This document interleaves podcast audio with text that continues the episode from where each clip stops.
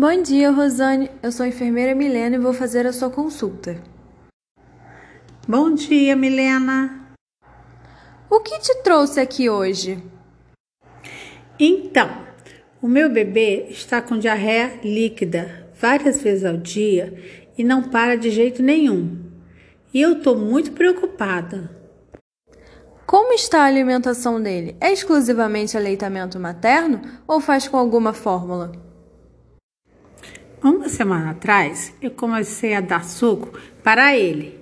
E há três dias ele está com essa diarreia. Isso está me preocupando muito.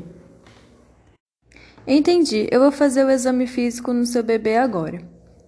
O exame físico mostra lábios rachados, pele e mucosa ressecadas, olho turvo, frequência urinária diminuída, fralda seca, fontanela deprimida, pulso fino e rápido. Então, Rosane, de acordo com o exame físico, o seu bebê está com sinais de desidratação devido à diarreia, o que é grave e pode levar à morte. Então, ele precisa de uma intervenção o mais rápido possível. O lado positivo é que podemos fazer essa intervenção domiciliar. Vou te passar algumas orientações para você seguir, desde a administração de um soro que eu vou te orientar a fazer até cuidados gerais em relação ao cuidado para se ter em casa com a criança. Eu fiquei preocupada com isso de desidratação grave e gostaria de saber o que eu posso fazer. Eu só vou usar o leite materno? Eu corto o suco? E por que pode matar o meu bebê?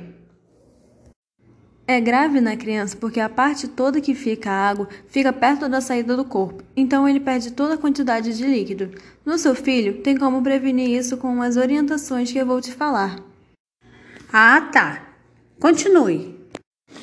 Rosane, já que o seu bebê já saiu do aleitamento materno exclusivo, nós vamos manter essa linha de tratamento que vai ajudar bastante na melhora do quadro. Vamos estimular a dieta hídrica para evitar a desidratação. Vou prescrever um soro caseiro para você que você vai dar com uma colher para o seu bebê todas as vezes que ele fizer cocô mole e, em caso de vômito, aguarda uns 10 minutos e depois dá o soro. Você vai levar o pacotinho e preparar com um litro de água filtrada ou água fervida fria, mas não pode ferver a solução e pode pôr na geladeira depois. Enfermeira, eu posso usar a mamadeira para dar o soro? Não é recomendado o uso, pois pode atrapalhar depois na aceitação do bebê o seu leite na mamadeira.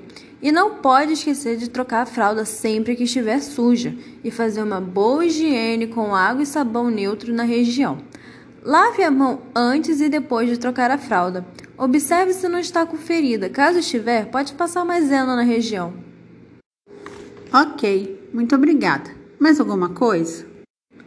Bem, como esse tratamento pode ser feito em casa, a partir de agora, se ver pior, se as fezes começarem a ter odor, sangramento, se ele tiver febre ou estiver mais apático, ou se não estiver aceitando a dieta, você retorna imediatamente.